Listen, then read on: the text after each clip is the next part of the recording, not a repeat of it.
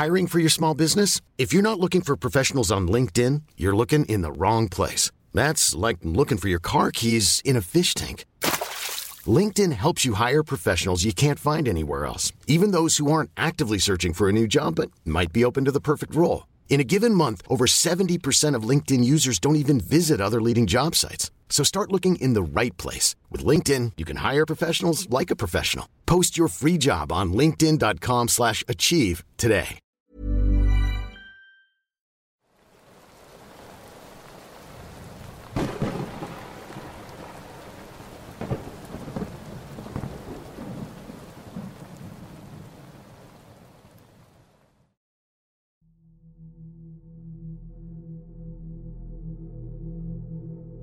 Mucho gusto, comunidad Voces del Abismo.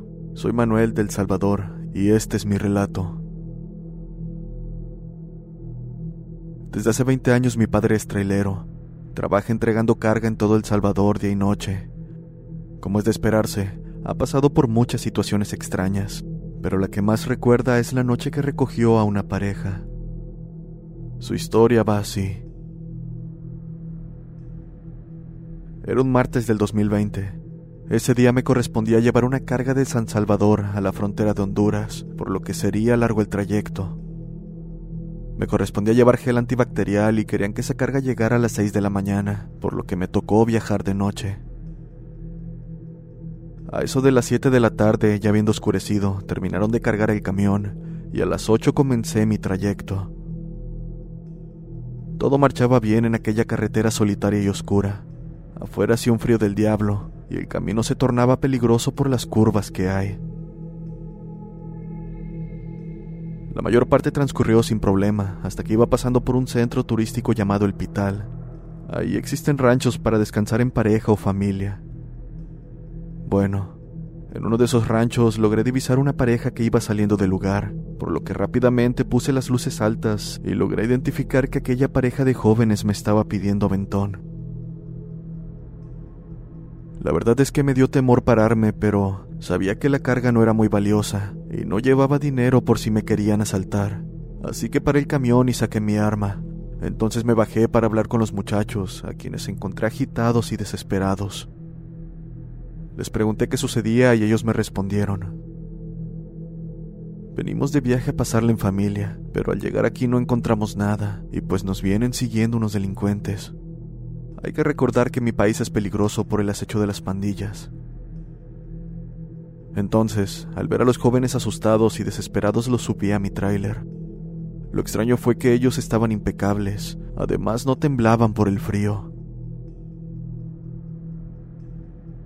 Después de subir el muchacho me dio las gracias.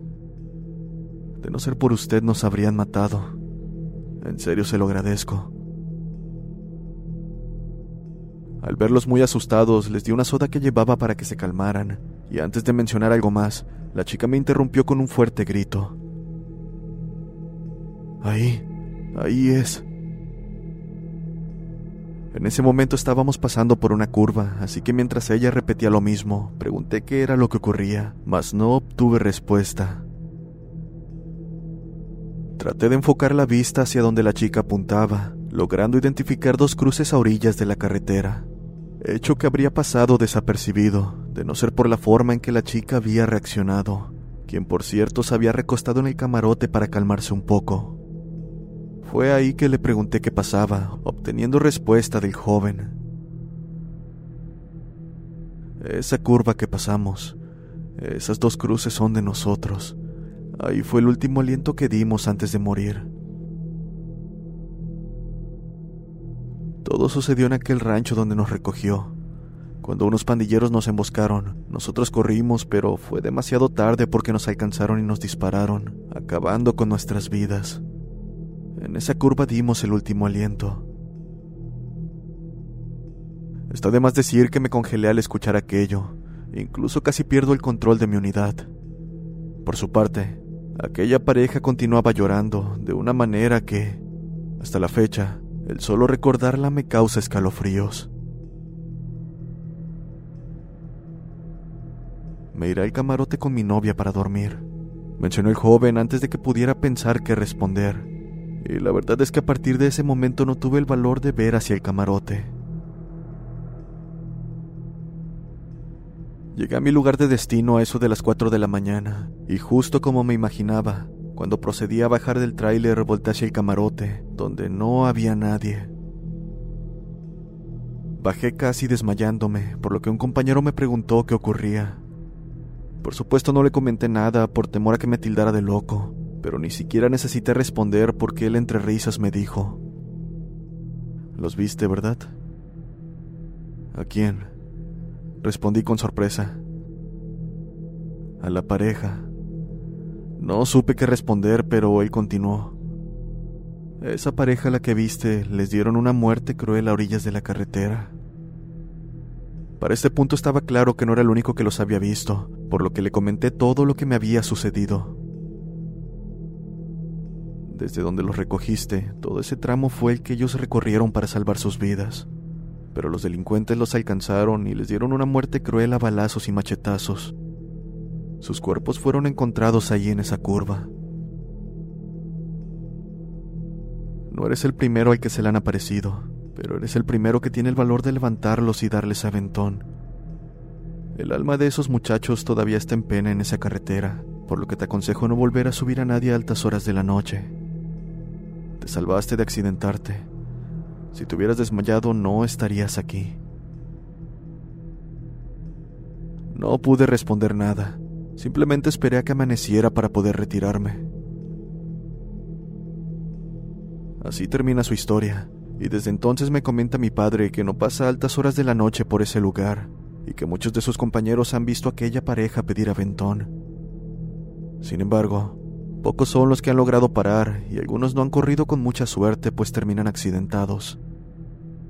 Dice que a pesar de lo aterradora que es la situación, siente pena por esos muchachos. Gracias por escuchar el relato.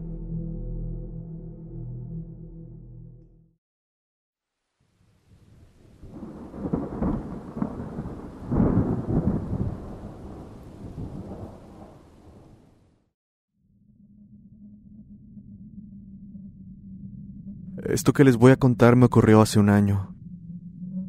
En aquella ocasión me encontraba camino a visitar a quien actualmente es mi novia. Al vivir en distintos poblados, debía recorrer alrededor de cinco kilómetros de ida cada que la visitaba. Por supuesto, aquello no suponía problema. Como andaba en bicicleta, el camino era menos pesado. Por lo general salía de mi pueblo a las 5 de la tarde para estar allá a las 5.20 más tardar. Pasaba el resto de la tarde y parte de la noche con ella para regresar a casa eso de las once o doce. Debo decir que durante el tiempo que tenía visitándola no pasó nada extraño o algo que deba destacar. Lo que sí recuerdo son las palabras que entre regaños decía mi abuela.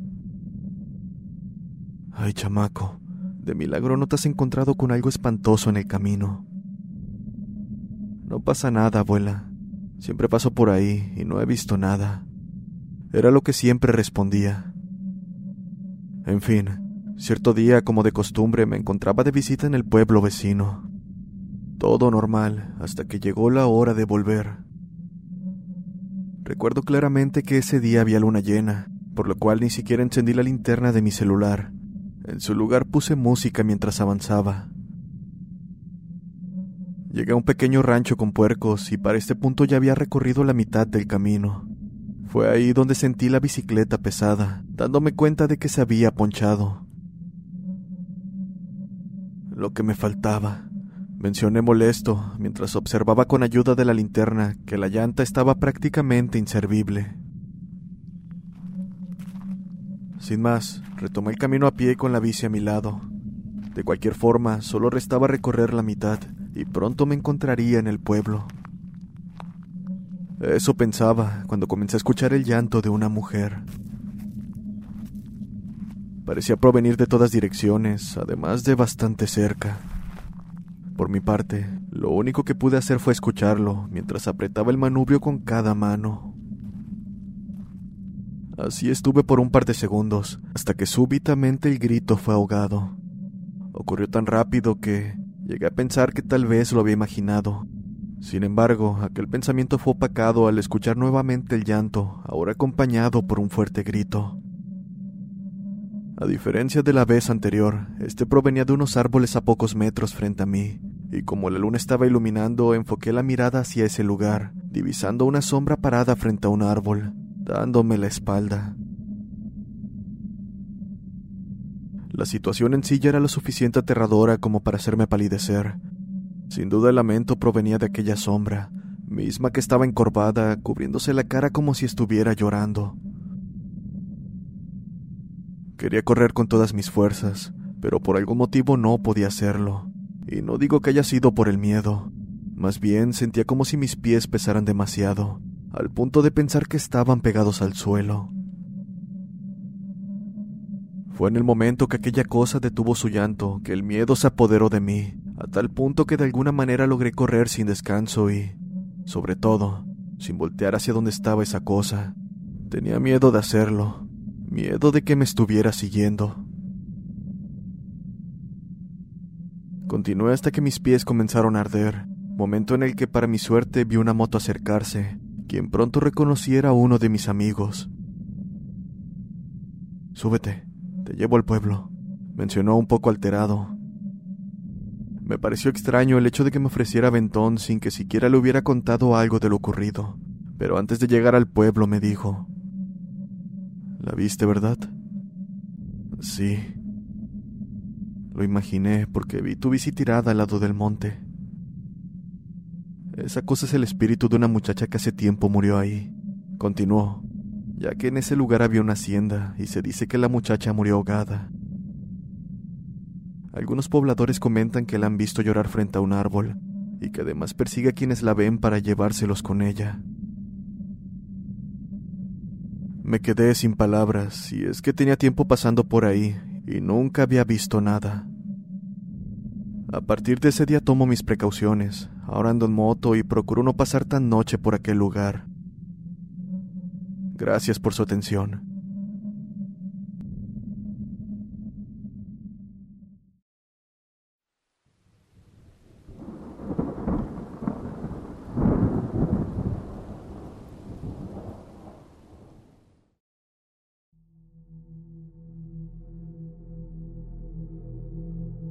Hola, mi nombre es Pablo, soy de Argentina.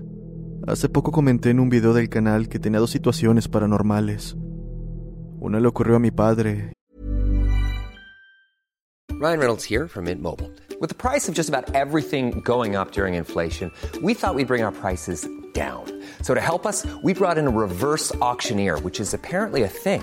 Mint Mobile unlimited premium wireless. Ready to get 30, 30, bit to get 30, bit to get 20, 20, 20, bit to get 20, 20, bit to get 15, 15, 15, 15 just 15 bucks a month. So, Give it a try at mintmobile.com/switch. slash $45 up front for 3 months plus taxes and fees. Promo rate for new customers for limited time. Unlimited more than 40 gigabytes per month slows. Full terms at mintmobile.com. If you thought the only way to get a more defined jawline with natural looking results was through surgery, think again. Juvederm Volux XC is a non surgical injectable gel filler that improves moderate to severe loss of jawline definition and can help you achieve natural looking results with little downtime. Even better, this improved definition lasts up to one year with optimal treatment. No maintenance required. Improve jawline definition for a smooth, sculpted look with Juvederm Volux XC. For important safety information and to find a licensed specialist, visit juvederm.com. That's J U V E D E R M.com. Not for people with severe allergic reactions, allergies to lidocaine, or the proteins used in Juvederm. Common side effects include injection site redness, swelling, pain, tenderness, firmness, lumps, bumps, bruising, discoloration, or itching. There's a risk of unintentional injection into a blood vessel, which can cause vision abnormalities, blindness, stroke, temporary scabs, or scarring. Talk to a licensed specialist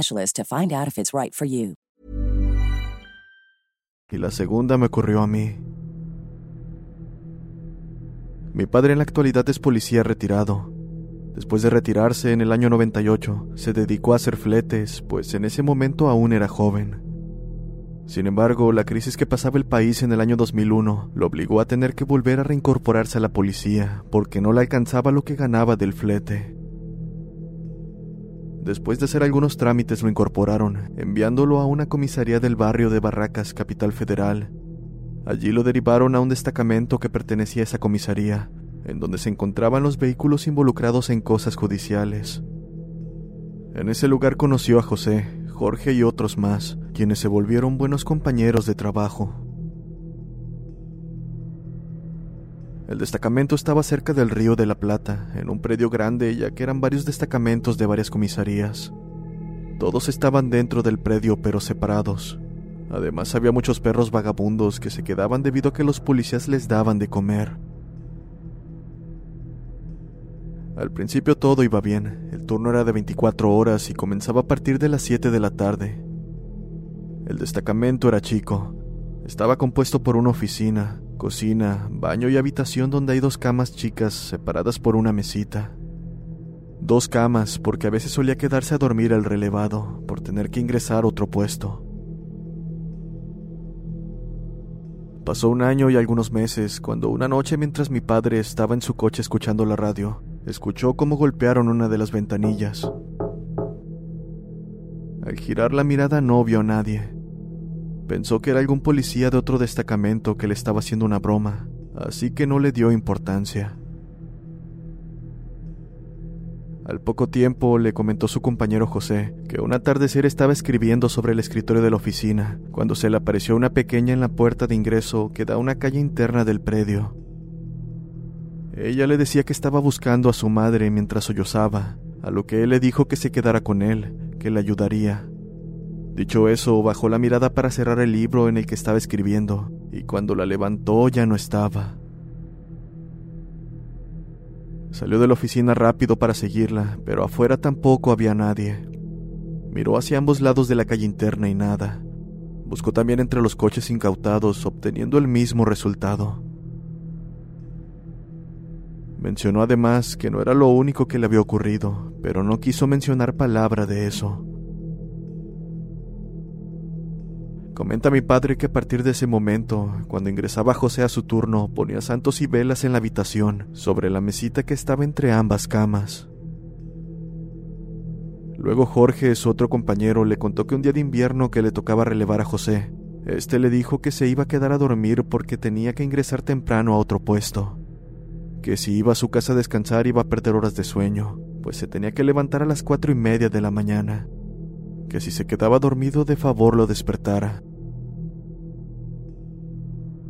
Es así que José fue primero a acostarse y Jorge se quedó a hacer las cosas del trabajo correspondiente a su turno. Una vez terminado, cerró todo el destacamento, apagó las luces y fue a acostarse para dormir un poco. Era una noche de invierno con niebla y mucho frío. No había pasado mucho que había conciliado el sueño cuando se despertó porque los perros del predio ladraban. Se levantó en medio de la oscuridad y miró hacia donde estaban los perros. Fue ahí que se dio cuenta que estos ladraban hacia donde estaba él. Dejen de joder y váyanse a dormir, les gritó a los perros. Al darse vuelta para volver a la cama, logró ver que seguía acostado José, con la poca luz de la iluminación de la calle interna del predio que ingresaba por la ventana. Se volvió a acostar, y por alguna razón, al paso de unos segundos, le dio por mirar el reloj, dándose cuenta de que eran las cinco y media de la mañana, por lo que rápidamente prendió la luz para despertar a José. Su asombro fue grande al percatarse de que en la cama no había nadie. José ya se había retirado del destacamento. Comenta que se asustó mucho, pues justo lo había visto en la cama antes de encender la luz. A los pocos días, mientras se encontraba durmiendo mi padre, más o menos a las dos de la mañana, despertó debido a que golpeaban la puerta del destacamento en forma desesperada. Rápidamente se levantó, prendió las luces y abrió la puerta. Era un policía de otro destacamento dentro del predio. Llevaba entre sus brazos una manta y una almohada, pidiéndole si podía por favor quedarse a dormir con él, a lo cual mi padre accedió sin problema. El compañero no le dijo el motivo, pero mi padre tampoco lo preguntó. Pasó un tiempo en el que este tipo de situaciones no hizo más que aumentar. Sin embargo, a mi padre no le había pasado algo como tal, hasta ese momento. Era un día más como cualquiera, cuando terminó de cenar y de hacer sus deberes. Cerró el destacamento, apagó las luces y se fue a dormir. Estaba durmiendo cuando despertó sin motivo aparente, pudiendo ver una figura oscura sobre él. Parecía una mujer por su forma. Desesperado, empezó a hacer fuerza intentando levantarse, pero no podía. Usó todas sus fuerzas, pero continuaba sin lograrlo. Así estuvo unos 15 o 20 minutos hasta que lo logró. Rápidamente prendió las luces, pero ya no había nadie en el lugar. Lo siguiente que hizo fue tomar una almohada y una frazada para acto seguido salir a toda velocidad del lugar rumbo a otro destacamento. Justo al salir, sintió que lo empujaron por detrás, tan fuerte que dio contra el suelo. Se levantó y continuó hasta llegar, e hizo lo mismo que aquel policía. Pidió quedarse a dormir. Al día siguiente no le comentó nada a nadie y se dirigió a la comisaría que pertenecía, pidiendo el retiro nuevamente. Por suerte, en ese momento ya tenía más trabajo como fletero, mejorando su situación económica. Nunca más volvió a ese destacamento y logró retirarse. No le comentó a nadie, solamente a mi madre, a mis hermanos y a mí.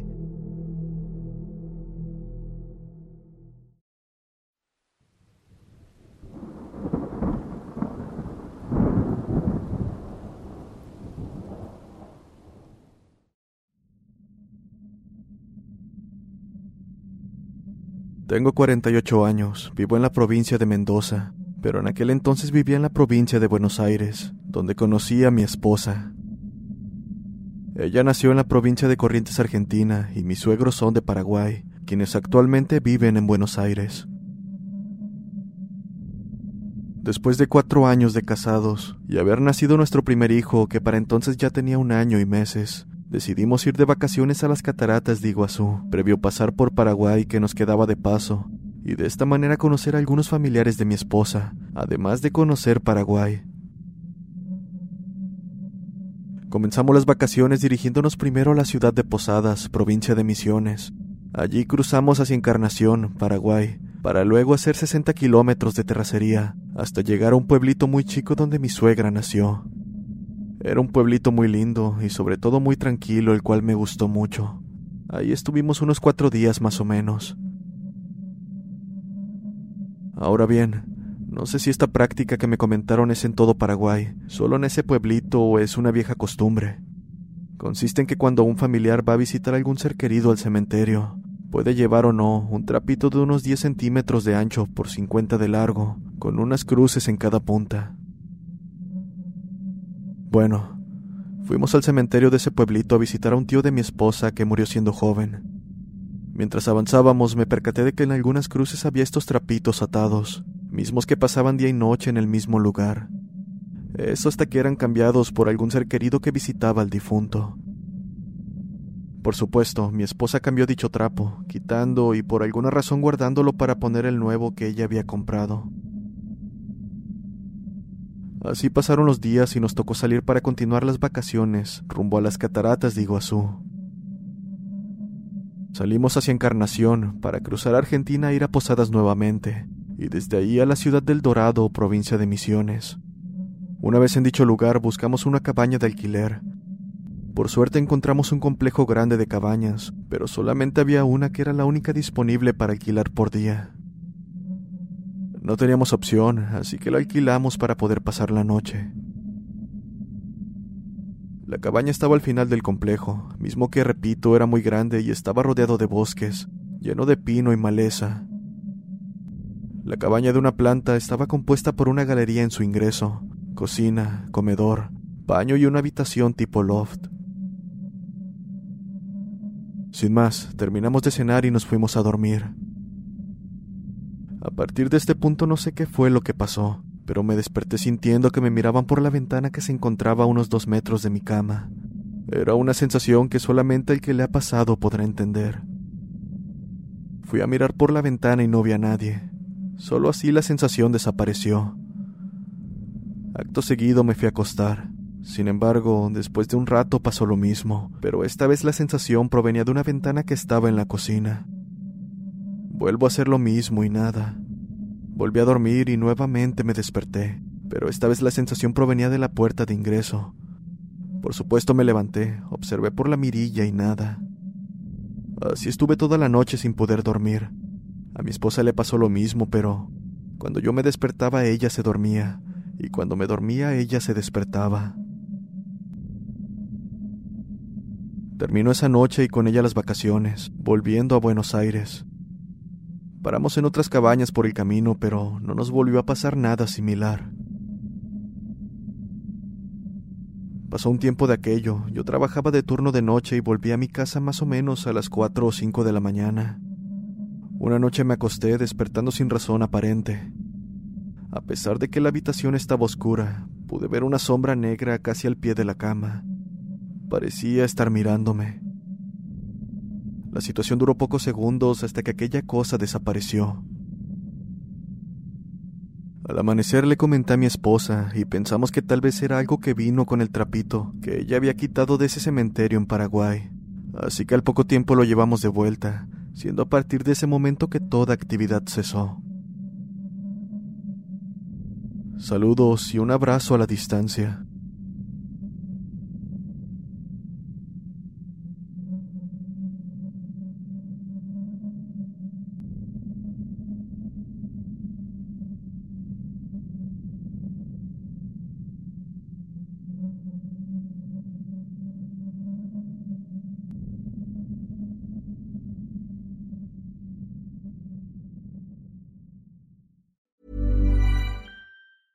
Acast anbefaler. Mit navn er Anders Morgenthaler. Over for mig sidder Roald Bergmann. Vi har lavet en ny podcast, der hedder Dopaminklubben. Og Dopaminklubben er en klub, hvor ADHD er fucking sjovt, og hvor det griner. Det behøver ikke at være super alvorligt. Vi er skide trætte af alle de der podcasts, der forklarer mig og nederen der. Vi gør grin med vores ADHD. Mulig ADHD. Ja, vi udreder mig, fordi nogen siger, at jeg har det. Jeg ved det ikke rigtigt, det finder vi ud af. Vi har i hvert fald lavet vedmål. Ind og lyt til Dopaminklubben. Hver uge udkommer vi. Der laver vi sjov og spas med at have den her vidunderlige dopaminmangel.